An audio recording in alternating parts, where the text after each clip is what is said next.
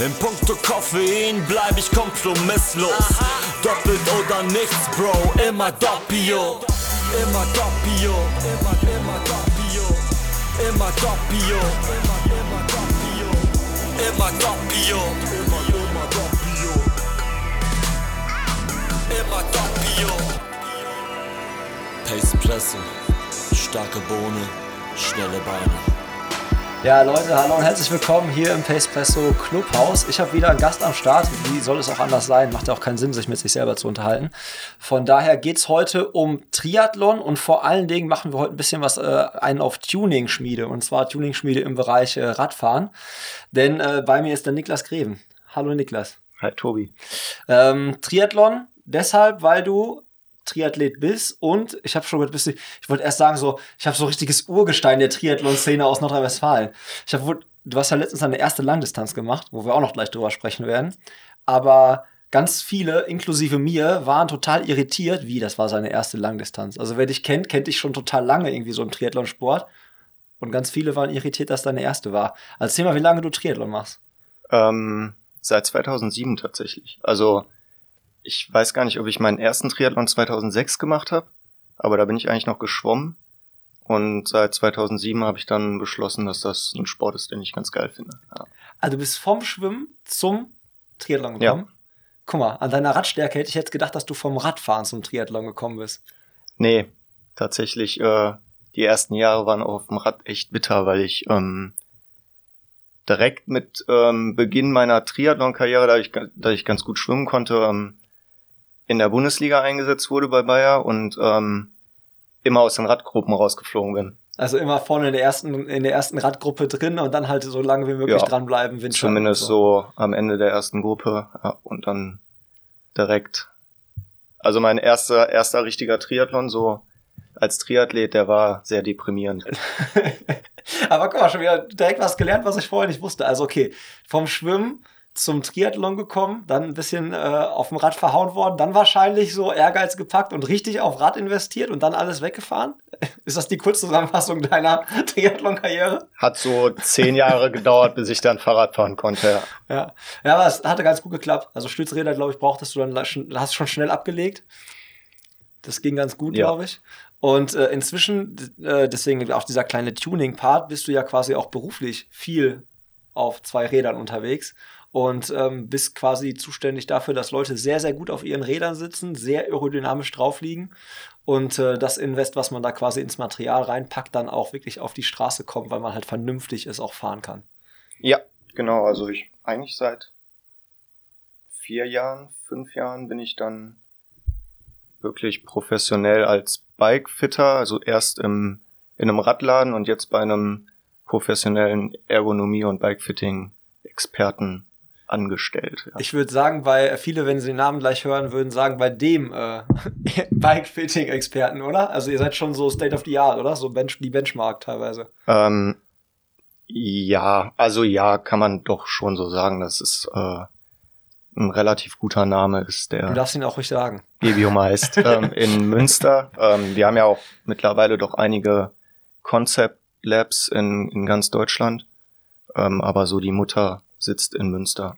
Ja. ja. Ich dachte auch vorher, dass ähm, GBMeisters quasi so eine Art Franchise ist, dass du quasi dieses System kaufst und dann kannst du es dir halt quasi ähm, in dein Labor, in dein Fitting-Labor oder so reinbauen. So ein bisschen ähnlich ist es, glaube ich, auch. Ne? Kannst du vielleicht an der Stelle mal ganz kurz erklären, wie das genau. funktioniert? Also es gibt im, im Grunde vertreiben wir auch, also die Mutterfirma ist die Gebiom, ist die Gesellschaft für Biomechanik in Münster, kommt eigentlich aus dem Orthopädie-Mechanikbereich ähm, und dadurch ist dieses ganze Thema auch mit der Druckmessung entstanden. Also wir haben Satteldruckmessung mhm. und Fußdruckmessung, ähm, womit wir genau messen können, wie der Fahrer auf dem Sattel sitzt, wo der Druck dann im Schuh ankommt, wie groß die Stabilität ist, wo Druckpunkte sind, die vielleicht auch unangenehm sind, ähm, die man über Einlagen oder einen Maßsattel zum Beispiel dann optimieren kann. Ähm, und im Grunde kann man weltweit diese Technologie auch bei uns kaufen. Ähm, und Franchise, ja, sind, also ich finde immer, Franchise hört so ein bisschen so negativ. Touch, ne? Genau, ja. Ähm, unsere Labore in Köln, München, Hamburg, ähm, Nürnberg, und Offenburg. Ich hoffe, ich habe keinen vergessen. Doch, Berlin ist noch dabei. ah, dieses Berlin, Ähm, dieses, diese Hauptstadt. sind im Grunde auch keine direkten ähm, Filialen von uns, sondern die im Grunde unsere Technologie und unser Wissen nutzen, um äh, Fahrer optimal aufs Rad zu setzen. Ja. Aber ist es dann quasi so, dass ich überall die gleiche ähm, Qualität habe? Ich meine, nicht, also jetzt nicht überall sitzt halt Niklas, sag ich jetzt mal, oder irgendwie deine Kolleginnen und Kollegen. Ähm, kriegen die das, aber ist es quasi so angelegt, das System, dass es halt so, ist ja typisch, sag ich mal, doof jetzt wieder dieser Franchise-Bezug, McDonalds, so der Cheeseburger soll überall gleich schmecken. So ist das halt auch, wenn ich mich halt, wenn ich so eine, also wenn ich eine Analyse von euch buche, dass die halt, dass dieses Protokoll, wie das durchgeführt wird, überall gleich ist und die Qualität dadurch auch überall halt annähernd gleich ist? Also die Qualität auf jeden Fall. Mhm. Ähm, da beim Bikefitting mit jedem Fitter auch eine gewisse Individualität da reinkommt, hast du nie dieses, der macht das wirklich genauso wie der andere. Ähm, vor allen Dingen auch, da wir alle andere Hintergründe haben, aus denen wir kommen im Grunde, sowohl beruflich als auch persönlich und aber es gibt auf jeden Fall für jedes Gebiet einen Spezialisten und zumindest bei uns in Münster ist es so, dass dann je nach Anliegen des Kunden auch oder je nach Problematik auch dann entsprechender Fitter dann wirklich das Fitting macht. Ja. Ist das so ein bisschen wie beim Friseur? Dass, das, dass das Leute kommen und sagen, ich will unbedingt zu Niklas so. Ist das so? Weil, oder gibt's da, also ich meine, bei euch kommen ja auch, gehen ja auch Profis ein und aus so. Ist das dann so, dass man halt, beim Friseur ist ja wirklich ein ganz krasses Beispiel, oder? Da geht man ja nicht, da geht man ja hin, weil der, weil man mit dem Typen zusammenarbeiten will. Ähm, ja, es gibt, gibt auf jeden Fall Leute, die dann anfragen, ja, ich will zu dem Fitter von Bernal. Ähm, So ein Hobbytyp wie ich. So, ich hätte gern genau den gleichen wie Ist- der Ego. ja, genau. Egon äh, ist halt äh, schwierig, ne? Und am Ende heißt es auch nicht, dass dann der wirklich die beste Person ist, Für die das dich, Problem ja. äh, löst, ja. Ja, ja, weil halt keiner, weil ich meine, wenn es zehn Egan Bernals gibt, dann wäre die Tour de France noch spannender, als sie jetzt schon ist. Von daher ist ein bisschen, das ist sehr special. Ja. Aber du hast gerade schon Namen gesagt, das sind also auch halt ähm, Teams, mit denen ihr da zusammenarbeitet oder Athleten, mit denen ihr zusammenarbeitet, die halt auch, wie ich selber auch und so mitbekomme, regelmäßig ja auch irgendwie bei euch in Münster sind oder ihr bei denen seid oder so. Das ist halt schon irre manchmal, ne? Ähm, ja, es ist, glaube ich, auch so ein bisschen erst seit der Corona-Zeit, ähm, Mhm. dass die, die ähm, Fahrer auch viel nach Münster kommen. Ähm, sonst fliegen wir natürlich auch in die Teamcamps und machen dann auf Mallorca oder, keine Ahnung, in, ich war jetzt letztens in Frankreich, äh, machen dann vor Ort auch die Fittings, weil es natürlich einfacher ist, zwei Leute aus Münster irgendwo in ein Teamcamp zu schicken für 15 Fahrer, anstatt dass irgendwie 15 Fahrer zu uns kommen oder halt drei, vier. Ja. Selbst das ist ja ein Riesenaufwand. Aber das regelt immer das Team, ne? Oder gibt's da, also ich sage jetzt, stell mir jetzt so vor, es gibt ja auch viele Wechsel manchmal unter den Fahrern. Ich sage jetzt mal jetzt mal so ein Beispiel, so Peter Sagan, der jetzt gewechselt ist, wenn der sagt, so, ey, ich habe mit den Jungs aber mega Erfahrung gemacht, die setzen mich seit Jahren super aufs Bike und jetzt arbeitet das Team eigentlich mit einem anderen Fitter zusammen. Gibt sowas auch, dass dann gesagt wird, so, nee, ey, ihr habt mich unter Vertrag genommen, bei so einer Person, jetzt sag ich mal wie Sagan wahrscheinlich, denke ich, wird da keiner Nein sagen. Aber so, ich gehe nur zu denen. So, wenn ihr mich haben wollt, so, ich nehme den Fitter. Ähm, Gibt's sowas? Ja, gibt's auf jeden Fall. Also es gibt aber auch wenig Teams, die wirklich mh, so wie jetzt bei uns Ineos, die wirklich einen ganz speziellen Bike-Fitting-Partner haben. Mhm. Ähm, oft ist das auch bei vielen Teams einfach Athleten Abhängig. Abhängig, beziehungsweise in Eigenregie. Ne? Also es gibt auch, ich weiß nicht wie viele, aber ich habe so das Gefühl, dass selbst im professionellen Bereich da noch nicht alle einen Fitting-Partner haben, also beziehungsweise überhaupt zum Fitting gehen. Ja. ja, auch interessante Frage. Ich wollte, eigentlich wollte ich mit dem Triathlon-Thema anfangen, aber jetzt sind wir so im Fitting gerade drin. So, ähm, ich finde das immer so witzig. Ich habe mich letztens auch wieder dabei ertappt. So, ich habe gerade so den Gedanken bei mir, ich würde gerne noch mal irgendwie gerne so ähm, laufmäßig so gucken, was so geht. Merke aber so, was auf jeden Fall weniger da ist, ist halt Zeit. Und was ich dann halt outsourcen will, ist so ein Trainingsplan. Und ich habe früher mal so gesagt, bei uns so Hobbyläufern, wenn dann einer irgendwie gesagt hat, ja, ich habe einen Trainer, so, dann war das für mich so, ja, ey, Alter, du bist nicht Kipchoge, so, kannst du doch selber so einen Plan schreiben. Ich habe immer so ein Buch geschnappt und, ne, ähm, inzwischen verstehe ich jetzt, warum ich das dann doch dann vielleicht dann outsourcen sollte. Mm, Jetzt habe ich bei, als ich Triathlon gemacht habe, immer angefangen, mich selber aufs Fahrrad zu setzen, eine Kamera aufzubauen, wie wir es jetzt haben, das so in Waage zu bringen, habe mir irgendwelche YouTube-Videos angeguckt oder irgendwelche Bücher und habe da ähm, versucht, mich da einigermaßen aufs Fahrrad zu setzen. Habe dann immer, damals gab es mal diese geilen Seitenaufnahmen, weil, ähm, sag mal schnell, vom Ironman Hawaii, wo du immer so gesehen hast und dachtest, okay, der sitzt gut auf dem Fahrrad, so das baust du jetzt nach. Und habe auch immer gedacht, so, okay, für mich lohnt sich so ein individuelles Fitting nicht. Äh, ab wann lohnt sich sowas? Oder, also ich, ich würde behaupten, schon im, Nach im Nachhinein würde ich, glaube ich, sagen, es lohnt sich, glaube ich, fast immer bei dem Geld, was man für Material ausgibt. Ja. also ja, so. ja. Aber äh, eigentlich habe ich auch nicht anders angefangen. Also du hast ja auf jeden Fall schon mal Gedanken dazu gemacht. Es gibt ja. genügend, die sich ein Fahrrad für, naja, mittlerweile sind die Preise dann im Einstiegsbereich eher so bei 2000. Ich glaube, als ich angefangen habe, war das eher so die Einsteigerräder so bei 1000 Euro. Was kriege ich für mein Geld? Ne? So genau, ja. nicht so wie ähm, heute so was.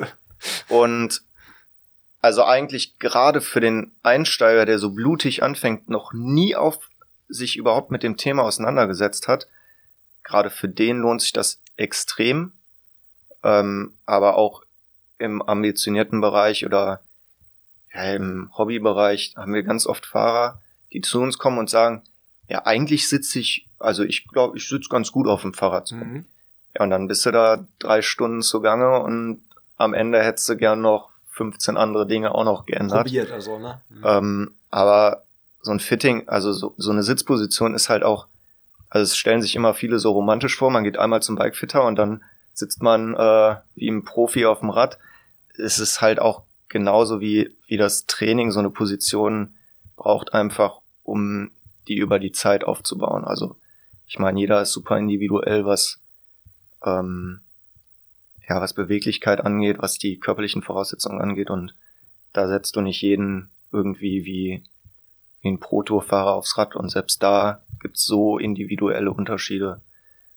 Das, das braucht einfach eigentlich, wenn man es wirklich richtig machen will, gerade im Triathlon, wenn man ambitioniert unterwegs ist, einmal im Jahr und dann am besten wahrscheinlich ja. so direkt Leistungsdiagnostik und das zusammen schon mal so. Ja. Hast, hat genau. sich der Ausflug nach Münster auf jeden Fall richtig gelohnt. Weil ich habe letztens, wenig in wessen Bike-Position ich mich echt so ein bisschen verguckt habe, wo ich, was man jetzt halt so gesehen hat, es waren ja nicht so viele Rennen, aber ich fand extrem geil Freddy Funk. Freddy Funk auf seinem Cube so sitzt extrem geil da drauf, finde ich so. Also da merkst du halt echt, das ist der kann das so krass fahren, so kompakt, so klein sich machen. Ähm, so als Außenstehender würde ich sagen, mega geil. Ähm, habtet ihr auch schon mal so Situationen, dass jemand kam und sagte, ich sitze schon ganz gut auf dem Fahrrad und dann hast du als Fitter gesagt, ey, jo, eigentlich so hier noch ein, zwei Stellschrauben und du hast eigentlich schon mega gut. Gibt sowas auch oder ist es wirklich meistens so, dass man super viel Potenzial entdeckt noch? Also es gibt auch immer Fahrer, wo man sagt, ja, so sieht schon ganz gut aus. Mhm. Ähm, aber gerade durch die Druckmesstechnik findet man immer noch Stellschrauben. Also, und wenn es nur irgendwie eine Einlage im Schuh ist. Also selbst das ist im Radfahren ja auch nochmal was anderes als beim Laufen. Mhm. Ähm, ich hatte, also das ist immer so auch so ein bisschen die Angst, die man hat als Fitter, weil man ja schon dem Kunden was, was bieten möchte. Also man, der Kunde kommt ja mit einem gewissen Anspruch auch dahin. Ja. Kostet ja jetzt auch nicht irgendwie 2,50 Euro. Ähm, und das ist schon so, dass man dann manchmal so denkt, oh, gerade wenn er dann so sagt, ja, ich fühle mich, also ich sitze schon ziemlich gut auf dem Rad, so würde ich sagen, ähm, hat man erstmal Sorge, dass, dass man jetzt wirklich, der Kunde hat zweieinhalb Stunden gebucht und du machst irgendwie einmal einen Sattel um 0,5 Millimeter runter. Ja, aber selbst das wäre ja schon ja was, aber du machst irgendwie nur, ja, hier ist ein Schmutzfleck auf deinem Fahrrad, alles andere ist perfekt. So, ähm, das wäre so ziemlich bitter. Andererseits die Bestätigung auch. Genau, ja. Also bei mir war es ne? tatsächlich, als ich selber zum Bikefitting war, bevor ich in dem Bereich gearbeitet habe, bei mir haben wir nichts verstellt. Und ich war trotzdem vier Stunden da, also. Ja. ja du hast gerade schon gesagt, ähm, mit dieser Druckmessung, man muss das, also nochmal vielleicht auseinandernehmen so ein bisschen ihr guckt euch ja an, wo, wo gibt es Verbindungen vom Fahrrad zum Fahrer. Das also sprich logischerweise Pedale, logischerweise Sattel, logischerweise fahre fahr ich nicht die ganze Zeit freihändig. Also irgendwo fasse ich dieses Fahrrad ja auch noch an. Genau. Und dann gerade bei Triathleten natürlich diese Pads und so. Also überall, wo es eine Verbindung von Körper und Rad, so das guckt ihr euch an. Jetzt hast du gerade schon gesagt, ihr habt eine Messung für die, ähm, für die Beine, also für die Füße, für den Sattel. Gibt es inzwischen auch schon was für die, für die Pads, für Ja, Triathleten? gibt's auch, ja. Ähm, ist, haben wir auch, also es gibt's schon, schon lange, benutzen wir auch im, im Fitting, im Aero-Fitting, ähm, wenn wir glauben, dass da auf jeden Fall Potenzial ist. Ja, man sieht ja immer mehr diese einarmigen Banditen, ne? So dieses, wo du dann nur noch ein, äh, quasi vorne nur noch äh, ein, ein Bar hast, das sich Ja. wieder aufteilt oder sogar, ich glaube, Frodo ist doch wirklich nur mit so einem Pin gefahren, ne? Ja, der hat so einen Pimmel da vorne dran. Ja, jetzt ja, ja. So, so, so, so richtig nett ausgedrückt, genau. Er hat einen so einen Pin da vorne dran. Ja, weil das hat, da, da verändert sich ja auch immer was, ne? Und ich meine, die Profis kitzeln da ja wirklich jedes Gramm Mühe irgendwie, irgendwie raus. Ich meine, irgendwann ist halt der Mensch am Limit. Ähm, wenn da bei Frodeno irgendwo nochmal zwei, drei Watt drin sind, Mitnehmen. mitnehmen, ja. Ja. Jetzt bist du privat ja, da weiß ich ja, auf einem auch sehr schönen Zeitfahrrad unterwegs. Und du fährst einmal vorne, ich weiß nicht, elf, einmal elf, ist richtig, oder? Äh, ja, genau, einmal elf ist es, ja. Einmal elf, ja. Ähm, warum? Und glaubst du, das wird sich durchsetzen? Also ich Also- glaube, bei China hat man schon mal gesehen, bei einer Strecke, wo er gesagt hat, so macht einfach Sinn. Also, genau, es macht, kommt ein bisschen auf die Strecke an. Ich würde es jetzt nicht im Hochgebirge fahren wollen.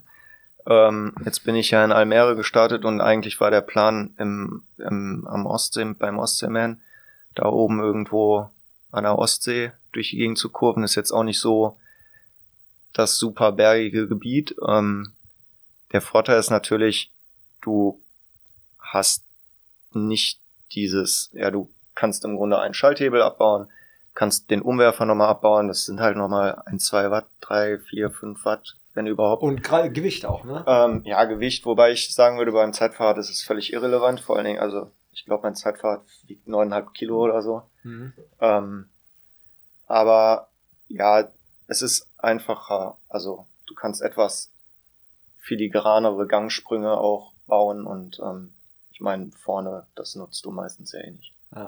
Nein, ich will, ich, also ich hab's beim, ich hab's bei mir beim Gravelbike, habe ich halt auch einmal elf und ich hab's halt direkt lieben gelernt, ne? Also, weil halt natürlich dann auch Schalten und Wa wartungsärmer ist es ja. Ja. logischerweise au- irgendwie auch. Und dann habe ich gesehen, dass du es halt auf deinem, auf deinem Feld quasi fährst und dachte mir so, okay, wenn Niklas, Niklas wird jetzt nicht fahren, wenn es nicht irgendwie für ihn einen Vorteil hat, so. Weil da, da, da kenne ich dich jetzt auch, ne, so, dass du da so perfektionistisch unterwegs bist. Ähm, also, und man hat man es bei Kienle auch schon, glaube ich, gesehen, bei dem, bei dem, als das neue Scott bekommen hat. Und ähm, ich glaube, behaupte mal, es werden, glaube ich, immer mehr vielleicht fahren. Ich bin mal gespannt jetzt ähm, bei der Ironman WM. Ich weiß nicht, ob es was für Kona ist oder ob Kona vielleicht dann doch vielleicht den einen oder anderen Hügel hat, den man, wo man sagt, da brauche ich noch irgendwie einen Special-Gang mehr. Kommt da wahrscheinlich auch wieder auf den Spitz, auf den, auf die Art Radfahrer an. Also unsere Punkte wahrscheinlich wird vielleicht gut Also die, die. Profis brauchen es eigentlich nicht. Also selbst äh, Anna Haug fährt dann doch schon eher größere Kettenblätter. Also und auch die besseren Amateure, die auf Hawaii unterwegs sind, würde ich behaupten, dass die Anstiege, die sind ja eher flach gehalten. Also man hat ja ein paar Höhenmeter auf Hawaii, ich glaube mehr als man, als man so Ja, im TV denkt so. Ne? ja, ähm, also es ist jetzt nicht die komplett flache Drückerstrecke wie in Holland oder so, aber es sind so langgezogene Wellen und ähm, ja, eigentlich gehst du da fast gar nicht aufs kleine Blatt. Es sei denn, du hast natürlich bergauf und diesen krassen Gegen- oder Seitenwind, dann könnte man vielleicht aufs kleine, Blatt, aber ich würde sagen im Profibereich. Dann arbeitet man lieber über eine größere Kassette, was ja mittlerweile auch überhaupt gar kein Problem mehr ist. Ich meine, da sind ja ähm, Ritzel hinten bis 32 ist ja mittlerweile gar nicht mehr so unüblich. Ja, gibt alles. Ja. Ihr merkt schon, das wird richtig schön nerdig. Also ich hoffe, äh, ich glaube, da, glaub, da werden einige richtig Spaß haben. Ich versuche so viel aus ihm rauszukitzeln, wie geht an Tipps. Ähm, ich habe für dich ein Szenario gebaut. Und zwar äh, Szenario, ich komme mit einem Fahrrad zu dir, was ich irgendwie halt gekauft habe, so und jetzt, äh, so was habe ich gebraucht gekauft, so wie mein beispielsweise erstes äh, Rad halt so.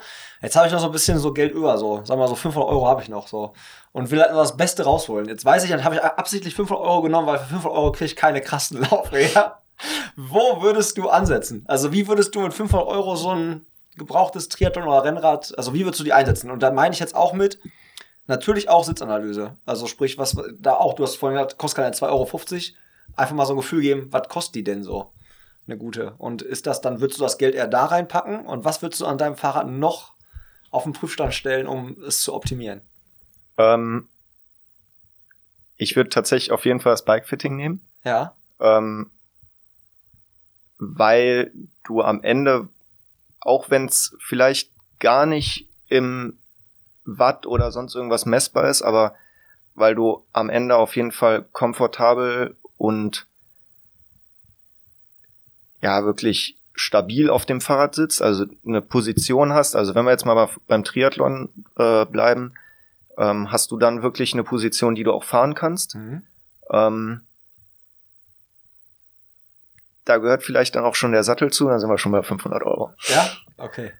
Aber nein, also das ne also wenn kein Sattel, ich meine mittlerweile sind ja auch überall schon Triathlon, aber Tuning-Potenzial auf jeden Fall Reifen und Schläuche mhm. oder Schlauchsystem. Also gibt's ja auch mittlerweile etliche Varianten vom normalen Schlauch über einen Latexschlauch, den es ja auch schon seit 10.000 Jahren gefühlt gibt, ja. bis zu Tubeless und diesen Erotan Turbolito Schläuchen, die ähm, dann ja im Vergleich zum normalen Schlauch äh, zumindest robuster sind und ein paar Watt auch sparen. Ja. Ja. Latexschläuche habe ich immer verwendet. Yes. Ich habe mal, wenn ich dann getunt habe, habe ich mir Latexschläuche genommen.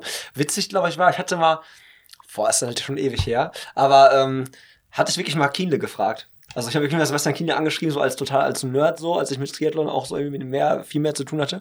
Und mal wirklich auch so gefragt, so, ey, wo kann ich ansetzen? Als es noch nicht so Pushing Limits gab oder so, wo die drüber gesprochen haben, auch offiziell. Und dann hat er mir echt zurückgeschrieben und meinte so, auf je, guck dir auf jeden Fall Reifen und Schläuche an. So, das ist echt halt was, wo du für wenig Geld viel Watt sparen kannst und auch Gewicht sparen kannst und so. Und ähm, m -m. Latexschlauch immer noch das schnellste. Ja. Also selbst, also wobei es gibt ja mittlerweile ich glaube, es ist sogar immer noch schneller als ein Tubeless-Reifen ohne Tubeless-Milch. Krass. Ähm, Aber halt auch pannanfällig. Das ist halt dann der Vorteil von, erlebt. von Kann Tubeless. Ich, ich rede aus Erfahrung, er ist pannanfälliger. ja, das ist dann der Vorteil von Tubeless. Ähm, du hast immer noch die kleine Wahrscheinlichkeit, dass das Loch abgedichtet wird. Auch wenn manche davon nicht überzeugt sind, aber. Die ist da. Ja. Ja, okay. Ähm, Jetzt hast du, hattest du gerade, da hattest du gesagt, okay, wir machen Bikefitting für 500 Euro und dann halt Datteln und dann äh, könnte schon eckig werden. Wie viel kostet denn das Bikefitting bei euch so ungefähr? Also und, und vor allen Dingen, was mich auch interessiert, du hast gesagt, es kann sein, man kommt und wir vorwerkeln da zwei Stunden rum. Kann auch sein, du kommst und wir vorwerkeln da vier Stunden rum. Ist das dann ein Stundensatz oder ist das eine Pauschale? Also das erste Fitting bei uns kostet, gibt ein Pro-Paket und ein Advanced-Paket. Und das kommt immer so ein bisschen drauf an, ähm, was du auch für Probleme hast. Also beim Pro-Paket ist dann wirklich Fußdruck und Satteldruck und wenn es benötigt wird, auch die Aeropad-Messung mit drin. Ähm, oder man kann switchen zwischen ähm, Fuß und Aeropads zum Beispiel. Beim Advanced ist dann wirklich nur Satteldruck. Bei manchen reicht das aber auch schon vollkommen aus.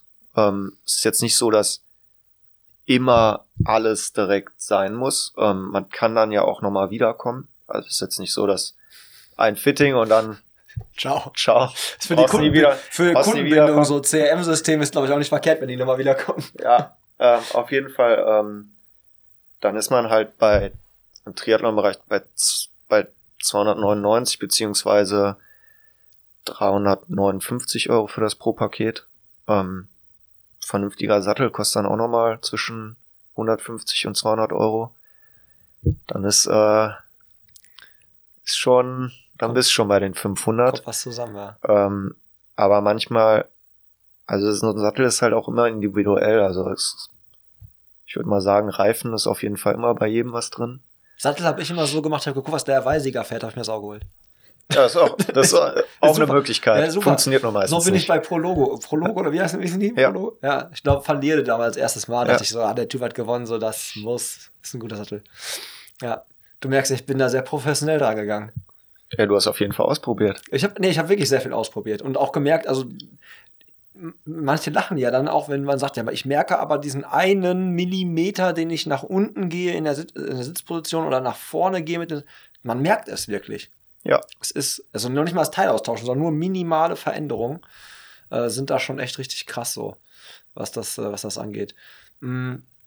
Wie viel Geld würdest du denn, also was, äh, was sind denn noch so Sachen, wo du sagst, guck mal drauf, gut investiertes Geld? Ist ein Wattmesser heutzutage was, wo man sagt, Ist ja schon fast State of the Art, ne? ist, ja, ist so, ne? Also, ich würde fast behaupten, dass kaum noch jemand, der ambitioniert unterwegs ist, kein Wattmesser am Rad hat. Die Frage ist dann nur, ob er ihn auch vernünftig benutzt und nicht einfach einen teuren Tacho oder Teuren mit sich Display. rum, rumfährt. ähm, also, wenn wir jetzt mal bei diesem Thema bleiben, du willst effizient trainieren, ist ein Wattmesser auf jeden Fall total geil. Wenn du sagst, ich will einfach Spaß haben, dann lass das scheiß Teil weg. Ja. Also, weil sonst guckst du dir die ganze Zeit drauf und machst dich nur verrückt. Ähm, oder vergleichst dich mit irgendwem und dann kommt da eh nicht das raus, was du gern fahren würdest. Ich äh, zum Beispiel bin jemand, da denkt man sich auch, was hat der bitte für Wattwerte? Und trotzdem fahre ich zumindest einigermaßen solide durch die Gegend. Also Ja. ja, ist dann nicht, also eigentlich muss ich immer lachen, wenn jemand von seiner hohen FDP erzählt und dann am Ende nicht das Ganze auf die Straße bringt. Ja. Ja, weil er vielleicht auch nicht dann ideal auf dem Rad drauf sitzt oder halt irgendwie auch die, oder halt die Watt vielleicht irgendwo verpulvert, wo man sie nicht braucht halt, ne? Auf jeden Fall, kann auch sein, ja. Aber es ist halt auch immer nur individuell zu sehen. Also die, die haben ja auch Abweichungen untereinander und Ja. das, äh, ich würde, das ist ja wie wenn, wenn wir laufen gehen und du irgendwie beim 410er Tempo sagst, ich habe den und den Puls und ich sag, ja, Mir geht's gut. ja, mein Puls ist irgendwie 20 Schläge drunter, aber ich bin trotzdem total im Arsch. Ne? Ja. Ja, das stimmt. Das ist ein guter Vergleich mit dem Puls, weil das ist halt wirklich, also diese Wattwerte so wirklich eins zu eins zu vergleichen, ist immer sehr, sehr, sehr, sehr schwierig. Da müssten schon beide wirklich ein geeichtes Powermeter irgendwie gerade aus dem Service vom gleichen Hersteller und Aber du würdest auch erstmal ähm, erstmal bei den Sachen ansetzen, die wir jetzt gerade hatten, quasi wirklich so Bikefitting, ähm, Sattel ähm, und dann erst so sich Sachen angucken wie so Laufräder oder sowas. ja. Und das nicht nur, weil ich in dem Bereich arbeite, Ja. ja. weil ich ähm, glaube, es ist auf jeden Fall sinnvoll, nicht nur, also es gar nicht aus aerodynamischer Sicht unbedingt, aber wirklich aus einer Sicht, dass man sich wohl auf dem Rad fühlt, dass man eine vernünftige Position hat ähm, und dann auch im, im Hinblick auf Gesundheit, also gelenkschonend, ähm, ja, wirklich, dass man keine bleibenden Schäden davon trägt. Also das hört sich jetzt ein bisschen krass Mhm. an, das ist jetzt nicht wie beim Laufen, dass man, wenn man irgendwie mit dem Sneaker durch die Gegend rennt, seine 100 Kilometer die Woche, dass du da irgendwie nach vier Wochen deine Knie in die Ecke schmeißen kannst wahrscheinlich, aber also gerade für den Rücken und so, ne, also Radfahren ist halt auch eine, ja, eine sitzende Tätigkeit am Ende. Da ist es schon ganz gut, wenn man da einigermaßen ordentlich drauf sitzt, ähm, dass man wirklich an dem Ganzen auch lange Spaß hat. Ja, witzig, das mit dem Sitzen, das muss ich einmal aufgreifen, das muss ich ja so schmunzeln. Wir waren letztens ähm, mit dem Auto unterwegs und sind an so einem Orthopäden vorbei, der halt sich spezialisiert auf ähm, so höhenverstellbare Schreibtische. Und da war so eine richtig fette Werbung. Sitzen ist das neue Rauchen. Deswegen komme ich gerade drauf. Sitzende Position. Ähm, ja, aber so hoffentlich ganz so, äh, ganz so tragisch ist es nicht. Aber du hast natürlich recht, wenn man natürlich so auf so einer Aero-Position sitzt und man, das passt halt nicht hundertprozentig, dann läufst du danach auch keinen Marathon mehr gut. Also das, da kannst du dir ja wirklich viel, Klar, viel kaputt schießen dann in dem Sinne. Ne? Jetzt hatten wir gerade Zielgruppe schon Rennradfahrer, Triathleten, klar. Was ist mit äh, Mountainbiker? Kommen die auch zum Mountainbiker, Fitting? ja, Gravel, Das wäre meine nächste Frage. War, war schon einer mit so einem Flanellhemd bei euch und sagt hier so Sitzposition einstellen bitte? ja. Ja? Also ich hätte bei der, bei, bei dem Typus, und das meine ich jetzt gar nicht irgendwie klischeebedingt, aber ich dachte jetzt, dass die vielleicht erstmal das Bikefitting so außen vor lassen. Ähm, Andererseits brauchen die es ja wieder, Entschuldigung, gerade richtig, weil die natürlich auch mega lange auf dem Rad sitzen. Ähm, ja. Ähm, tatsächlich ist ja so gerade Leute, die im Gravel-Bereich unterwegs sind, ist ja auch relativ jung, relativ modern eigentlich schon, auch wenn sie immer ein bisschen oldschool aussehen, ähm, aber die sich auch mit dem Thema viel beschäftigen und denen es auch tatsächlich ganz wichtig ist, vernünftig auf dem Fahrrad zu setzen und die sich auch schnell mit sowas beschäftigen, die auch viel in Foren lesen und sich bei YouTube schlau machen und da stößt man ja mittlerweile auf jeden Fall aufs Thema Radposition. Ja, krass. Ja, okay, weil der hatte ich echt jetzt gedacht, dass vielleicht eine Zielgruppe ist, die erstmal halt auch sagt, so, ja, erstmal Fahrrad fahren, so danach kann ich noch hier so einstellen und so. Da bin ich, da bin ich auch echt mal gespannt, wie sich diese Szene noch entwickeln wird, weil auch da fahren die, ist ein Gravelfahrer, äh, weiß ich nicht, wie viele von zehn haben Wattmessungen am Rad? Aber das, Machen das da ich, ich glaube, im Gravel-Bereich Ja, sehe ne? ich es nicht so oft. Nee, Nee, ne? Also Triathleten sind schon ganz krass und Rennradfahrer, die ein bisschen ambitionierter unterwegs sind, auch mittlerweile super viele. Ähm, Gravel glaube jetzt nicht so viele. Meinst du, Paul Voss hat einen? Wattmesser? Ich würde behaupten, ja. Ja, ne? Also ich habe auch in Erinnerung, dass er ist jetzt Badlands oder so gefahren, Ja. dass er meinte, dass äh, Ja, doch, er stimmt. da nach seinen Werten. er hat Wattzahlen Ja. gesagt, er, er, doch stimmt.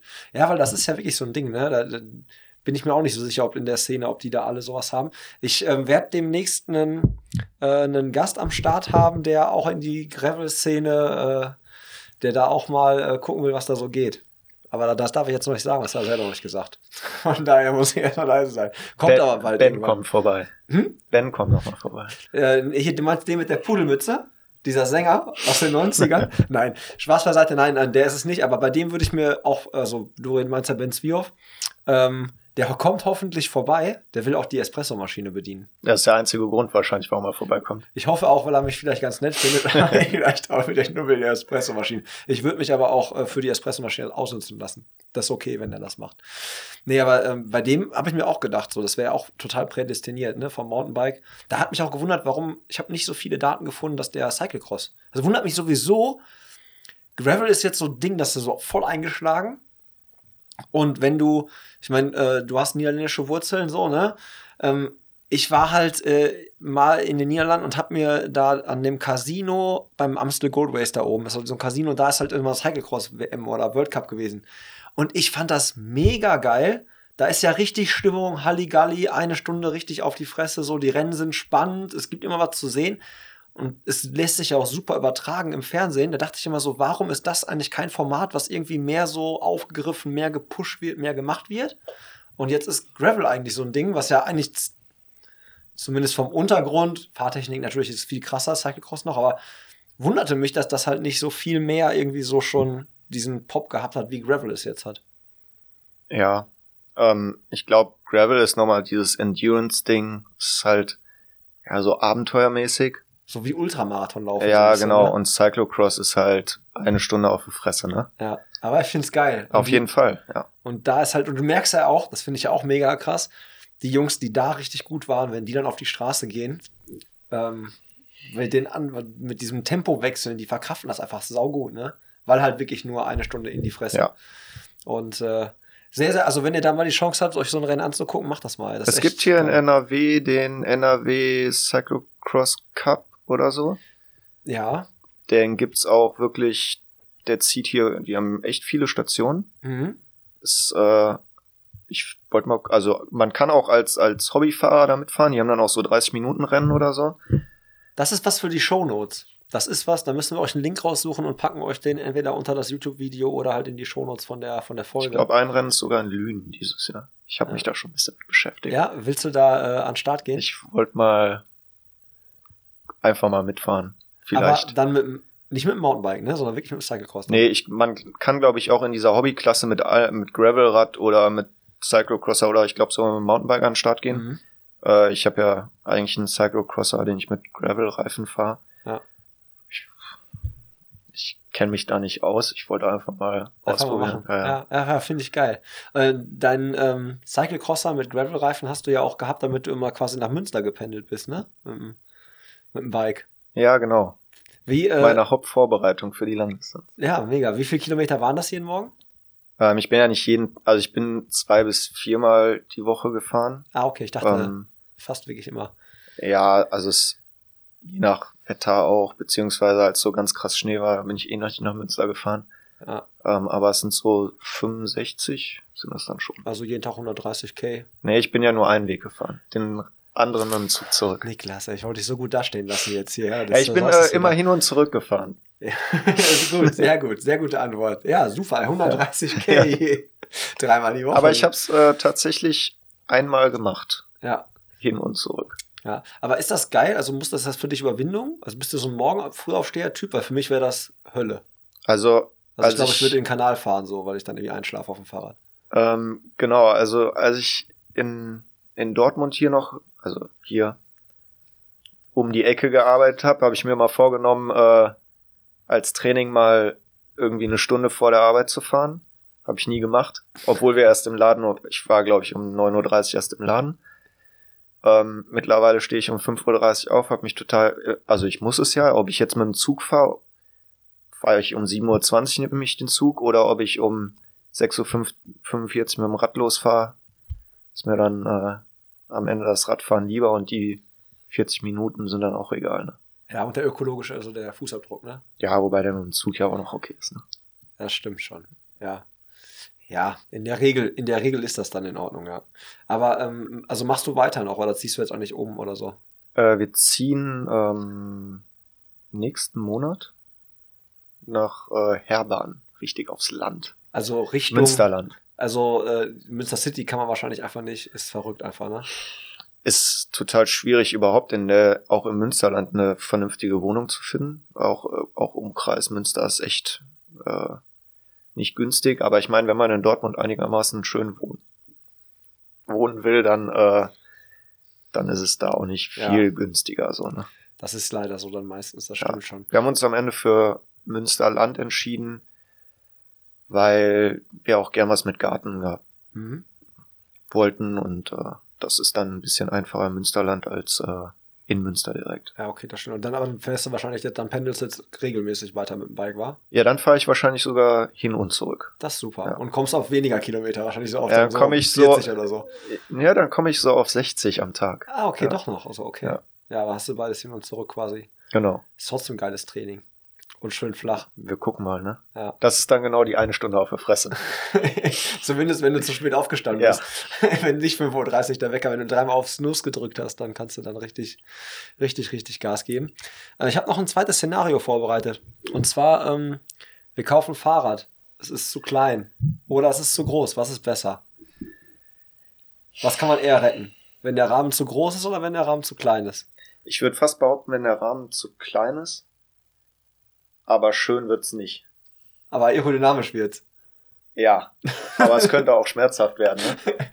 Also, ja, okay. Aber habt ihr sowas, kommt sowas oft vor auch? Dass da, dass, dass du, dass du, vor allem, wie verkaufst du das dann demjenigen, der kommt? Also, ich stelle mir jetzt vor, guck mal, ich komme jetzt zu dir, hab da irgendwie so für mich, ich bin 1,88 groß, das sagt natürlich jetzt nichts über diese, welche Rahmengröße ich brauche aus, als hätte ich irgendwie so einen 62er Rahmen, hätte aber voll die kurzen Beine eigentlich und voll den langen Oberkörper oder irgendwie so ganz komische Mischung. Ähm, wie sagst du deinem Kunden, ja, hör mal du, äh, wir können das jetzt hier machen, aber das wird niemals gut werden, weil dein Rahmen, du hast, du hast die falsche Größe gekauft, du Depp. Ähm, das Geile ist eigentlich, dass es oft Kunden gibt, die das erwarten, aber dass es in den meisten Fällen überhaupt nicht stimmt und dass ein paar kleine Anpassungen schon ausreichen, um das Rad wirklich ordentlich einzustellen auf den Fahrer. Ähm, natürlich gibt's immer mal dann wir also wirklich den Fall.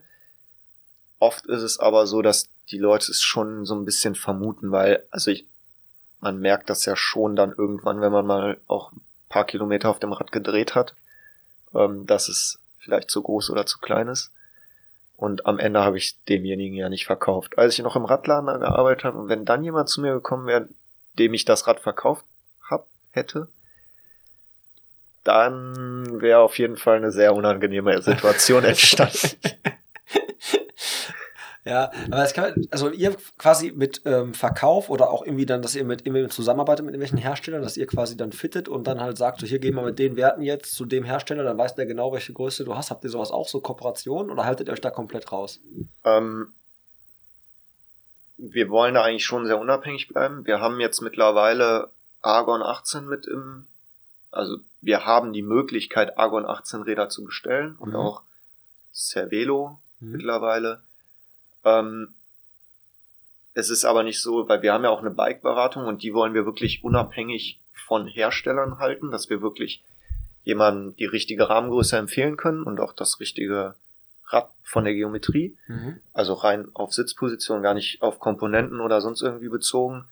Ähm, aber da wollen wir wirklich unabhängig bleiben. Wir arbeiten da mit Argon 18 zusammen, weil wir die arbeiten mit so einem Baukastensystem, die sind aktiv auf uns zugekommen, weil sie wirklich so einen keinen Direktvertrieb wollen. Sie wollen aber die Möglichkeit für den Kunden bei einem Bike-Fitter das richtige Rad auszuwählen und dann auch mit Anbau, Ergonomiekomponenten wie Kurbel, Kurbellängen dann entsprechend auswählen, Lenkerbreiten. Also wirklich Baukasten, ganz in Genau, wie so ein ja. Maßanzug Ja, quasi genau, schon, ja. dass alles ineinander greift. Fitting und halt quasi Rad. Und das System finden wir ganz cool. Mhm. Ähm, aber auch wenn wir da eine Bike-Beratung machen, ist es nicht so, dass wir sagen, ey, auf jeden Fall ist es das Argon 18 für dich. Ja, ja. Ähm, wir haben das auch Und durch bisher. Münster fahren bald nur noch Argon 18 Ja, genau.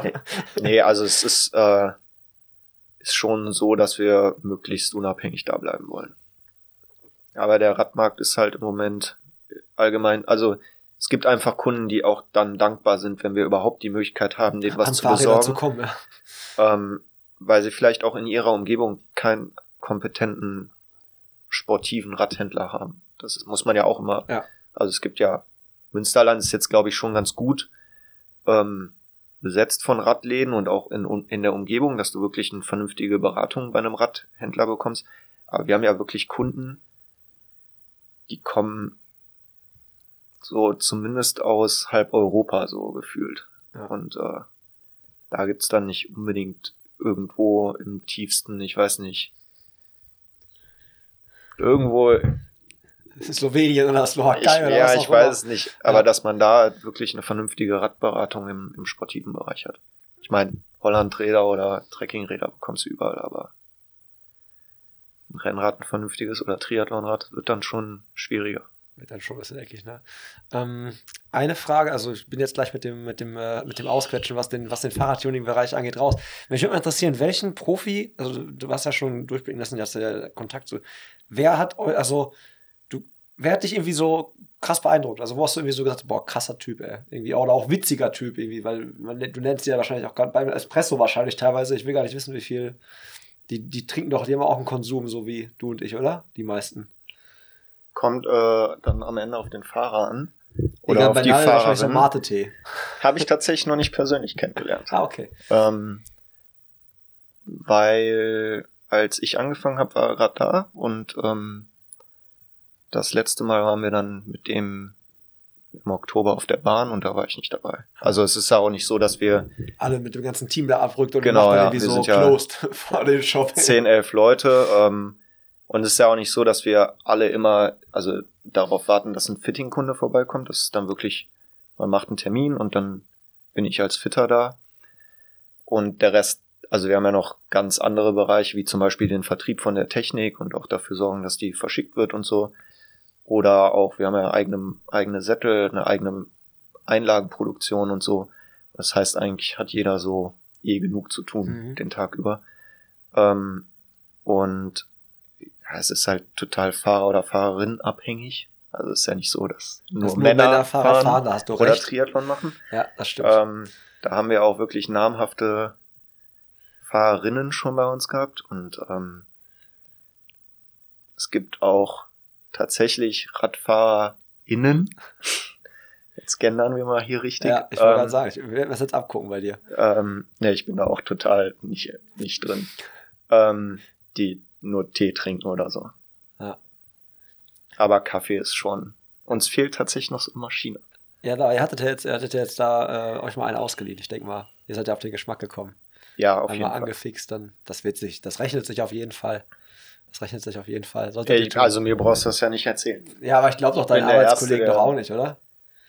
Es ist, glaube ich, so halb-halb. Aber die meisten sind schon, Coffee addicted. ja. Ja. Du bist meine Frage, äh, das ist meine Frage, hast du noch nicht ganz beantwortet. Ich bin hartnackig. Ähm, Gab es irgendeinen so, oder so Fanboy-Moment, wo du selber so dachtest, wo du dich so voll drauf gefreut hast, so voll geil, jetzt äh, lerne ich da irgendwie mal so ein, so ein Idol irgendwie so kennen oder irgendwie, weiß ich nicht, oder so voll, wo du dachtest, so voll geil, jetzt kommt der vorbei und freust dich so voll drauf. Oder ist das inzwischen eigentlich so, ist das so, ohne dass man diese Momente hat? Also man, ich habe das ja nicht nur mit Profis, sondern auch mit, mit, also ich freue mich eigentlich über jeden, der vorbeikommt, Mhm. weil es ja schon, da ich auch selber total Radfahr verrückt bin, freue ich mich auch über jeden Amateur, Hobbyfahrer oder Einsteiger. Es ist auch immer schön. Natürlich hat man so, wenn dann mal wirklich jemand vorbeikommt, der schon so richtig auf Hawaii abgeräumt hat oder so, das ist dann schon so, ein cooler Moment. Aber dann sind es eher die Triathleten, höre ich jetzt gerade raus, die dich dann so, wo du sagst so, ah, geil. Ja, also das erste Fitting, wo ich so ein bisschen auch mit, ja, also wo ich auch die Verantwortung mit hatte, war, das heißt Fitting, aber es ging bei Tom Pitcock darum, welches Fahrrad er bei Olympia fährt. Ähm, und da hatte er eigentlich auf der Straße oder auch im Mountainbike-Bereich noch nicht wirklich viel gewonnen. Mhm. Da, es war auf jeden Fall super spannend und im Nachhinein muss man sagen auch auf jeden Fall jetzt Fanboy-Moment. Glaube ich. Ähm, ich meine, er hat dann am Ende auf dem Rad Olympia gewonnen. Das ist halt schon auf jeden Fall was Besonderes. Ähm, aber wen ich als, ja, als Champion oder auch als Athletin total ähm, toll fand, war, war Anne Haug. Ist ja. auf jeden Fall nicht nur ähm, als Sportlerin total erfolgreich und krass, ähm, sondern auch äh, als Mensch total auf dem Boden geblieben und super, super lieb. Ja, krass, guck mal, siehst du? Habe ich es doch noch rausgekitzelt. Ich, ja. ich hätte ich jetzt auch durch die Leben lassen, hätten wir noch ein paar Cappuccino trinken müssen. Ähm, da auch jetzt quasi die Brücke geschlagen, du bist ja auch so Coffee addicted und ähm, warst ja auch so lieb und hast, eine, hast mir eine, ein Geschenk mitgebracht, eine Röstung. Kannst du mal gerne nochmal äh, erzählen, wo die Probier's herkommt. mal aus, ja. ja äh, ich bin Ferdinand, Ferdinands in äh, Osnabrück kannte ich eigentlich auch bis vor kurzem nicht. Ähm, wenn man in Osnabrück ist, auf jeden Fall mal bei den Genusshöfen vorbei. Super geiles Café mit kleinem, also auch ein bisschen Gebäck und so.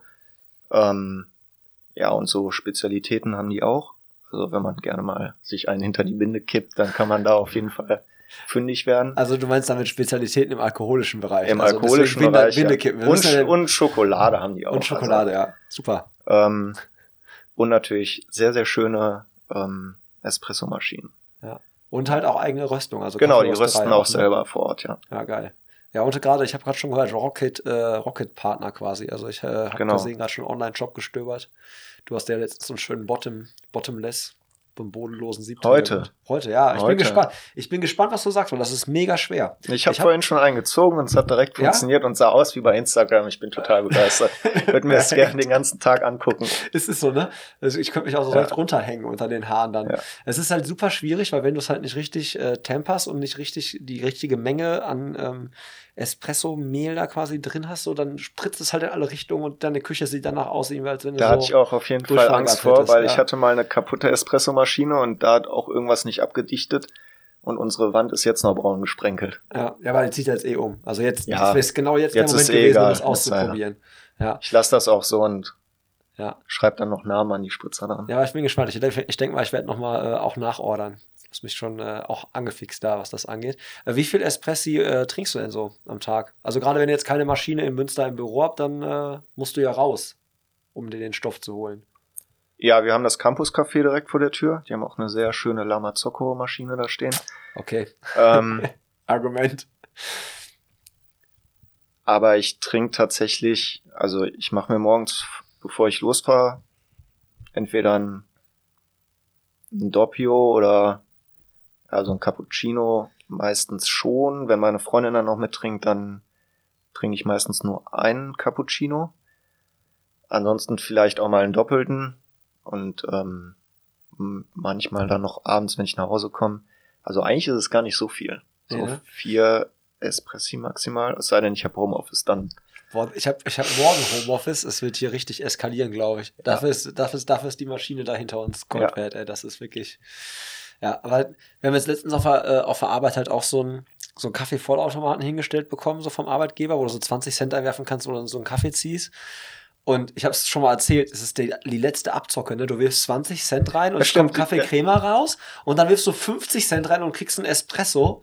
Ich meine, beides kannst du vergessen jetzt, so zumindest, ich glaube, du würdest das gleiche sagen, weil der schmeckt einfach nicht. Ich habe schon überlegt, was ich mir den Spaß mache, wenn die Bohnen leer sind, dass ich dann mal von uns erst die Espresso-Röstung nehme und dann den ganzen Bohnenbehälter voll haue und dann warte ich mal bei der nächsten Fachbereichsbesprechung so, ja, dem Kaffee ist aber irgendwas anders. Ja, das schmeckt aber ein bisschen, bisschen, ein bisschen stärker. Ich bin auch produktiver geworden. echt mal gucken, ob ich mir den Joke mal erlaube. Aber ich habe Angst, dass dann die ähm, Kaffeemaschine da, die, dass die nachher den Geist aufgibt und dann nachher der Vertriebspartner kommt und sagt, da war eine andere Bohnen reingekippt. Kein Wunder, dass er die nicht hier verarbeiten kann. Hier, darauf ist die Maschine nicht ausgelegt. Ja, da habe ich ein bisschen Angst. Da flitzen alle nur über den Flur. Aber da, ich wollte darauf hinaus, ich habe leider kein, ähm, kein Café um die Ecke, wo eine Lamazocco steht. Das heißt also, ich bin auch quasi ähm, auf Koffein zu Hause primär. Also, also du trinkst auf der Arbeit auch gar keinen? Eigentlich, ja, nee, weil es mir dann, also bevor ich dann irgendwie da so ein, äh, bevor ich irgendwie zu so einem, ja, zu so einem halbherzig guten, also nee, dann nicht. Dann ist es lieber so, dass ich, wenn ich nach Hause gehe, äh, meine Handy-Alexa-App anmache und dann die Rocket von, von der Arbeit quasi schon anschmeiße, damit die warm ist, wenn ich dann komme. Ja, ich glaube, das ist das Problem bei jedem, der anfängt, äh, sich so einen Siebträger zu Hause zu stellen. Ja. Ich habe schon überlegt, ob ich mir so eine, ähm, es gibt doch diese, diese, so eine Piaggio, so eine, hier, sag mal schnell, wie heißt denn nochmal? Ha, diese kleinen, wo du diese, äh, die auch am Phoenixsee rumstehen. Ach so, ja, so ein, so ein Coffee-Bike. Ja, so ein Coffee-Bike, genau. Sowas hole quasi, dann fahre ich damit zur Arbeit und wenn dann Kaffee brauchst, gehst du einfach runter Mittags zum Parkplatz. Nee, in der Mittagspause machst du dann noch Kaffee äh, genau. Verkauf. Ja. Gehst du runter zum Parkplatz, schmeißt dir deine Rocket an. Das Problem ist, dann kommst du schon nicht mehr zum Arbeiten, weil alle Kollegen aus dem Fenster gucken und sagen so, oh, guck mal, der Prinz wieder, da macht er wieder Kaffee. Ja. Geh mal rüber. Ja. ja, also okay, dann ist dein Konsum ja relativ, relativ überschaubar. Ja. Quant äh, Qualität statt Quantität dann. Vor der Langdistanz habe ich sogar äh, mal so eine Woche drauf verzichtet. In der Hoffnung, Ehrlich? dass äh, dass ich mir dann im Rennen richtig mit so Koffeingels nochmal die letzten, die letzten zwei Stunden mir damit ein bisschen mich wieder aufwecke. Ja, super Überleitung, Niklas. Langdistanz. Besser hätte ich es nicht schreiben können. Perfekt. Ja, du, wie du hast schon gesagt, Triathlon seit 2007, wenn ich das noch richtig im Kopf habe und ein ordentlicher Zuhörer bin. Und dann jetzt quasi 2021 erste Langdistanz. Warum? Hat so lange gedauert? Ist halt eine lange Distanz, ne? Gut. Äh, ich hatte tatsächlich, also ich habe, glaube ich mal, als ich angefangen habe mit Triathlon so, ich meine, jeder spricht dich halt irgendwann drauf an, so, ja, hast du auch schon mal einen richtigen Triathlon gemacht. Ja. Ähm, Bist du auch schon mal einen Triathlon gelaufen? Ja, ja genau. Weißt du? ja. Genau. Ja. Äh, was ja auch dann immer ein bisschen, ja, ich finde es immer ein bisschen schade, dass Triathlon immer auf Langdistanz reduziert wird oder viel. Mhm. Ich meine, es ist, glaube ich, aber auch eher so ein Phänomen in Deutschland. Zum Beispiel Großbritannien ist Hawaii gar nicht so krass.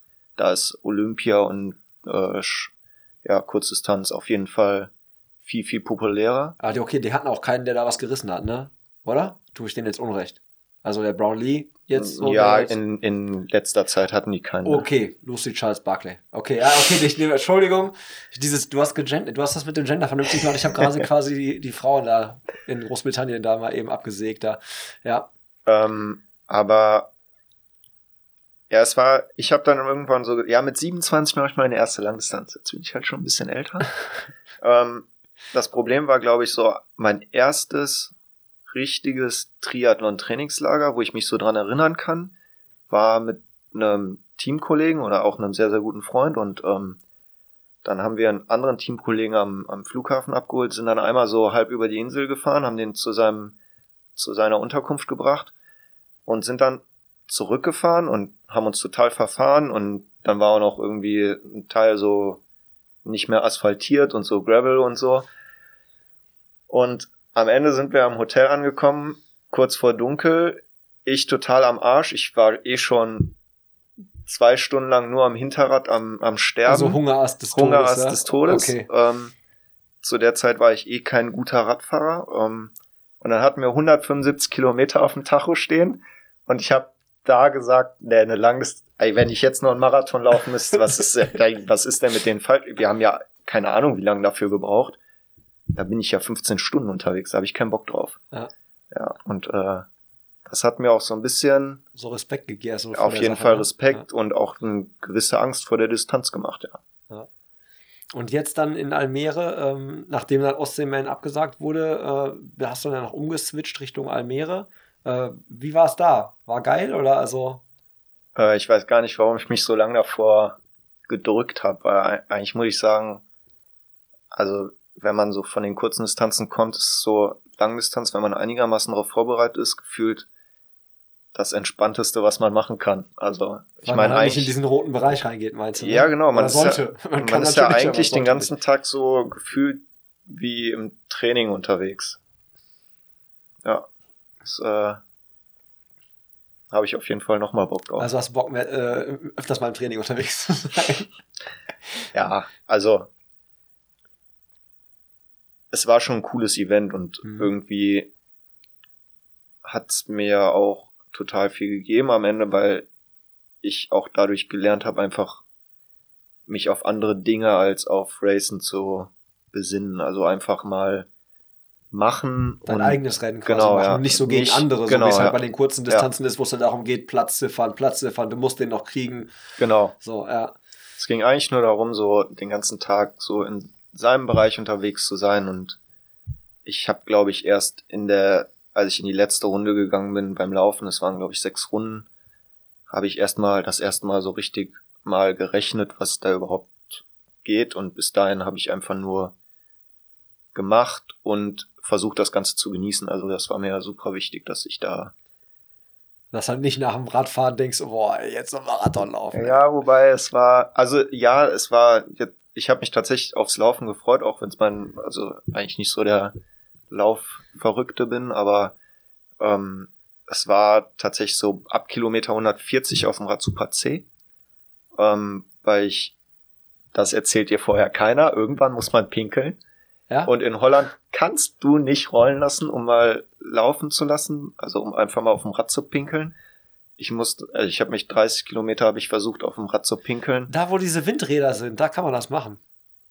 Ja, aber das Problem ist, wenn du rollen lässt, Ja. dann wirst du schnell so langsam, gerade wenn du so Seitengegenwind hast, dass du entweder anhalten musst oder ja, wir und- das. Ja, ich meine, es ist ja, du, also wenn da ein Kampfrichter vorbeikommt, du darfst ja nicht an einem Streckenrand einfach pinkeln. Ja, ähm, ja und dann habe ich mich so 30 Kilometer irgendwie vor mich hingequält. Dann natürlich in der Zeit, wo man ziemlich Druck auf der Blase hat, war das Fahren in Aeroposition auch nicht so geil. Und ich habe total vergessen, mich zu verpflegen. Das war der Hauptfehler an dem Tag. Ja. Und äh, ja, ich war dann bei Kilometer 120 pinkeln, kam von, vom Klo und dachte, ich hätte die Beine meines Lebens. Bin erstmal wieder losgefahren. Bei Kilometer 140 war dann, ja, kam einmal der Mann mit dem Hammer. Ja. Aber das habe ich mir vorher vorgenommen, äh, auf jeden Fall nicht verrückt machen. Irgendwann kommt der Moment auf jeden Fall, wo es dir scheiße geht und ich bin dann einfach vor mich hingefahren mit meinen 110 Watt im Gegenwind und äh, hab äh, Gummibärchen gegessen. Ja, muss man, muss man mal machen manchmal. Ja. sowas. Aber Almere, ich bin ja auch, ähm, das war der letzte Triathlon, den ich gemacht habe in Almere. Ich stelle mir das super auch schwierig vor, weil manchmal sind die, es ist ja richtig teilweise eng, weil du wirklich auf diesen Fahrradwegen fahren musst. So, zumindest nach Vorgabe. Und wenn du dann, du bist ja dann wirklich so schon unterwegs, du überrundest dann ja irgendwann dann nicht nur die Langdistanzathleten, sondern vielleicht die Mitteldistanzathleten. Und es wird ja unheimlich voll. Und dann bist du ja auch bei diesen kleinen Brücken da unterwegs, sehr verwinkelt teilweise. Ähm, konntest du da immer aufs Gas drücken oder war das echt ein Problem? Ähm, das war der Vorteil dieses Jahr von Corona. Also es war ja tats also es war auch noch ähm, ITU W- Langdistanz WM und dadurch mussten die das so auseinanderziehen. Ähm, die Mitteldistanz war schon am Freitag. Ah, okay. Und- Dann waren die gar nicht auf der Strecke. Genau, es war im Grunde, ich bin wirklich äh, 180 Kilometer komplett alleine gefahren. Also es hat mich einmal ein Belgier überholt, ähm, wo ich aber relativ schnell, also der hat mich noch dazu aufgefordert, vielleicht, dass wir uns so ein bisschen unterstützen gegenseitig. Also jetzt, man kann ja, sich auch fair, unterstützen. ja. Ähm, aber da habe ich aufs Powermeter geguckt und direkt gedacht, so ja, lassen fahren. ähm, und dann kamen noch mal zwei andere vorbei, aber das war schon zu dem Zeitpunkt, als ich so krass pinkeln musste und das war mir dann auch völlig egal. Also es waren am Ende drei Leute, die mich überholt haben. Und dann war der andere Rest waren überrundete Athleten und also ich habe wirklich nicht viele Leute auf den 90 Kilometer nach einer sehr Radstrecke. einsam. Ja, es war wirklich, ich habe viel mit mir geredet. Ja, sehr schön. Ja, Ja. aber ähm, angefixt so, dass du sagst, ey, pass auf, das war jetzt nicht die letzte Langdistanz ähm, und auch vielleicht so angefixt, so, ja, okay, ich muss jetzt mal einen Ironman machen, mal gucken, ob man sich für Hawaii qualifizieren kann oder spielt das keinen, ist das nicht so das, was dich antreibt, so eine Triebfeder? Ähm, nee, irgendwie nicht so. Also Hawaii ist jetzt, ich guck's mir total gerne an und ich betreue auch gerne Athleten, die da hinfahren. Das ist auf jeden Fall spannend. Ich würde auch gerne mal dahin zum Ja. Urlaub machen oder zum Betreuen vor Ort. Ähm, ich muss da jetzt nicht unbedingt mich in diesen Qualifikationswahnsinn stürzen. Ähm, allerdings, wenn ich mal irgendwie nach Hawaii für einen Wettkampf fahren wollen würde, fände ich die Xterra WM auf Maui noch ziemlich geil. Maui soll auch, äh, glaube ich, die, eine der schönsten Inseln da so Ja. sein. Ja, Also das fände ich dann nochmal, wenn man sich für was qualifiziert, dann finde ich das fast noch, äh, Noch interessanter. ja, guck mal. Aber man kann ja auch so ein Double machen. Also es gibt ja so ein, Hat Double Kiel, aus. hat Kiel Ja, früher genau. gemacht, ne? Kiel hat das früher, glaube ich, gemacht. Das hat beides gemacht, schon zweimal oder so damals. Ja. Ja. Ja, aber guck mal, ganz interessant, weil für viele ist ja Hawaii so das Ding, aber dass du sagst, ja, hm, Langdistanz habe ich jetzt so rausgenommen, so ja, schon nochmal so eine, aber nicht mit dem Ziel, unbedingt nach Hawaii zu kommen. Jetzt bei Rumspringen vielleicht ganz nett. bin auch nicht so der Hitzetyp, als hier so heiß vor zwei Jahren war, als am Phoenixsee der Triathlon war und es irgendwie 37 Grad war, wo, wo die Strecke verkürzt Mhm. wurde, weil es so ultra heiß war, bin ich schon ganz schön gestorben. Okay. Ich wollte eigentlich sogar nach dem Radfahren aussteigen, habe mich da erstmal, da gab es am, Ver am Verpflegungsstand nach dem, äh, nach der Wechselzone gab es so eine Dusche, da habe ich mich erstmal fünf Minuten drunter gestellt. ja, okay, kann ich verstehen. Hitze ist ja echt so ein Ding, entweder kann man das oder kann man es nicht. So Herr Lange kann das sehr gut anscheinend. Ich, ich glaube, man kann sich schon zu einem gewissen Punkt dran gewöhnen, Trainieren aber auch, ich ja. meine, war es mir auch alles ein bisschen mühselig. Ich meine, das ist halt dann Hobby, ne? Ja. Ja, das stimmt. Ähm, jetzt muss ich noch eine, muss ich noch eine Sache versuchen, äh, aus dir rauszukitzeln. Und zwar hast du ja mega viel Kurzdistanz äh, Erfahrung einfach so. Hast ja ein bisschen Bundesliga, also zweite weiß ich ja, aber Bundesliga ja auch damals gestartet, ne? Ähm, ist das, wie ist das da? Gibt's da, gibt's da auch geile Partys? Macht man da, macht, oh, er lacht, er lacht. Ich habe einen wunden Punkt gewonnen. Ich habe einen wunden Punkt getroffen. Gibt da, äh, ist da auch ab und zu mal äh, Gaudi so? Weil ich meine, man ist da mit, mit dem Team unterwegs in ganz Deutschland ähm, am Wochenende. Vielleicht auch, manchmal sind das ja auch kleine Studentenstädte und so, in denen man da unterwegs ist. Wie diszipliniert muss man da, wie professionell muss man da sein? Oder kann man da auch mal fünf gerade sein lassen nach so einem Wettkampf? Also ich glaube, dass äh, auch im Profibereich dann doch der eine oder andere gern mal ein Bier mehr trinkt, gerade wenn es so Off-Season ist. Ähm, wir hatten auf jeden Fall ziemlich geile Partys. Ähm, aber ich glaube auch, dass es deutlich professioneller nochmal geworden ist, wenn ich mir die, die 18-Jährigen bei uns in der Mannschaft angucke, dann muss ich, äh, muss ich immer ein bisschen weinen, weil äh, die sollten auf jeden Fall mal den einen oder anderen Schnaps trinken nach dem Rennen. Dann werden die ein bisschen lockerer auch vom Kopf her. Ja, sind, äh, ich glaube, Triathlon, du hast es, du hast ja wirklich diese, ich hatte das mit den Jungs von, ähm, von Kante in der letzten Folge auch. Dann haben wir auch über, über den Sport gesprochen und ähm, dass die ja mit ihrer Brand halt quasi auch so für mich gefühlt so am Anfang, wo Triathlon so ein bisschen mehr Popularität bekommen hat, wo ich ja dann auch so in den Sport so reingekommen bin, da waren die so da. Und jetzt, wo das Scheinwerferlicht äh, durch Herrn Frodeno noch mal so ein bisschen mitgebracht wurde und dieses, dieser ganze Sport noch mal viel gesellschaftsfähiger geworden ist, ähm, hat sich die Szene ja schon verändert. Ne? Es ist so, ich, ich habe ich hab das Gefühl, Frodo hat eine Professionalität mitgebracht von sich selber, die er auf den Sport übertragen hat und weil er dann für viele so ein krasses Vorbild ist, auch viele sich dann daran orientieren und auch es so professionell wie möglich machen wollen. Das kann natürlich sein, aber ja, also es ist auf jeden Fall alles sehr viel professioneller geworden. Ähm, ich glaube, die Möglichkeiten, die mittlerweile im Amateurbereich da sind, die gab es vor zehn Jahren, war das den besten Profis vorbehalten. Allein schon was Trainingsplanung mittlerweile angeht, Diagnostiken, Fitting, was da mittlerweile jeder, der nach Hawaii möchte, schon fast investieren muss, um da überhaupt eine Chance zu haben. Ähm, Gerade wenn man jetzt nicht äh, mit, mit Talent gesegnet ist. Ähm, es gibt ja immer ein paar, die auch mit der schrecklichsten Position noch irgendwie es schaffen, nach Hawaii zu kommen und jetzt nicht bis ins kleinste Detail aus, ausgeklügelte Aerodynamik-Fittings hatten. Ähm, aber alles schon ultra professionell geworden.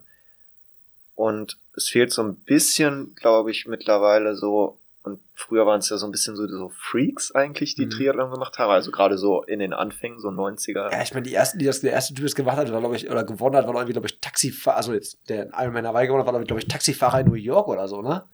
Also ich meine irgendwie, das waren ja, das waren ja, wie du schon sagst, halt, das waren schon irgendwie Special Typen. Ich meine, sonst kommst du auch nicht auf die Idee, sowas zu machen. Das waren halt so Weltenbummler und die dann auch aus dem Van gelebt haben. Gibt's ja, ist ja auch sehr modern, aber ja. ähm, schon auf jeden Fall. Für die gab's so ein bisschen einfach dieses Trainieren an der frischen Luft sein. Ich meine, welcher, also die meisten feiern es mittlerweile bei Swift. Da trainiert keiner mehr an der frischen Luft.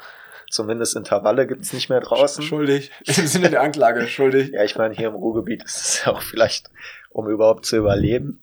Das stimmt. Das ähm, ist ja, jagen oder gejagt werden. Dann jage ich lieber auf Swift, als gejagt zu werden auf der Straße.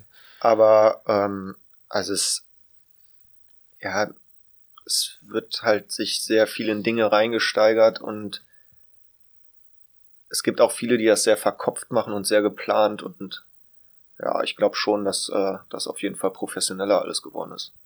Ja. Ich meine, es geht ja auch nicht mehr ohne Instagram. Da muss man auch mittlerweile. Das stimmt. Das stimmt.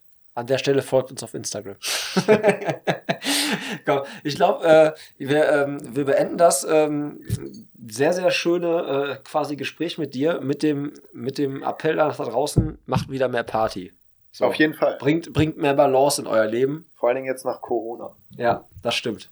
Corona. Äh, Vielleicht im Moment nicht, aber. Genau. Wartet, bis die Inzidenzen wieder ein bisschen weiter unten sind und dann ähm, macht wieder mehr Party und äh, auch mal Off-Season machen. Das war auch durch Corona. Ne? Man war immer so im Trainingsmodus, weil man nie wusste, wann so die Start, wann man wieder sich irgendwo anmelden kann und hat sich die ganze Zeit für diesen Moment, dass irgendwo mal so ein Start wirklich stattfindet, irgendwie vorbereitet und immer auf so einem Level gehalten und hat eigentlich nicht so richtig Off-Season gemacht. Und auf jeden Fall, der Weg ist das Ziel. Also viele vergessen einfach, dass das Training an sich ja auch also man macht das ja nicht nur für den Wettkampf. Also auch das Training ist ja was super Schönes und es macht einfach Spaß. Freunden mal durch die Gegend fahren oder laufen, Kaffee trinken, Bierchen trinken danach. Ich glaube, das äh, ist mindestens genauso wertvoll wie der Wettkampf, an dem man vielleicht erfolgreich ist oder auch nicht. Ich meine, wenn man damit kein Geld verdient, dann ist es auch am Ende also fast egal, außer für einen persönlich. Äh, ja, außer fürs eigene Ego. Ja. Ja. Nee, sehr weise Worte zum Schluss. Ich danke dir für deine Zeit, dass du da gewesen bist. Mir hat mega viel Spaß gemacht. Ich glaube, äh, wir trinken jetzt gleich noch einen Espresso, oder? Auf jeden Fall. Ich muss ja noch nach Hause fahren. Genau, sehr gut. Machen wir so. Äh, ihr Lieben, guckt äh, gerne unten in die Videobeschreibung oder in die Shownotes. Lasst uns wieder gerne ein Abo da. Gebt auch mal gerne Feedback, wie ihr das so äh, seht, was ihr so alles schon am Fahrrad rumgetunt habt. Da am besten dann einfach unter das Video bei YouTube ähm, runtertippern und dann, äh, wenn ihr auch Fragen habt, so, der ist noch da. Ja? Also ich leite alles an Niklas weiter und dann äh, kriege ich hoffentlich Antworten. Wir sehen bzw. hören uns das nächste Mal. Macht's gut, ihr Lieben. Ciao. Ciao.